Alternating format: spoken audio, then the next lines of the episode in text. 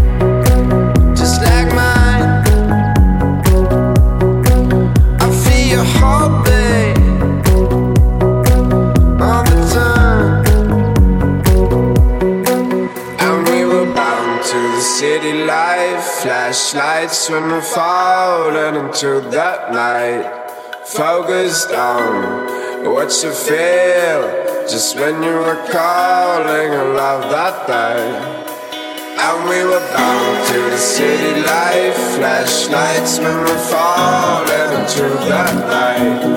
Focus on what you feel, just when you recall.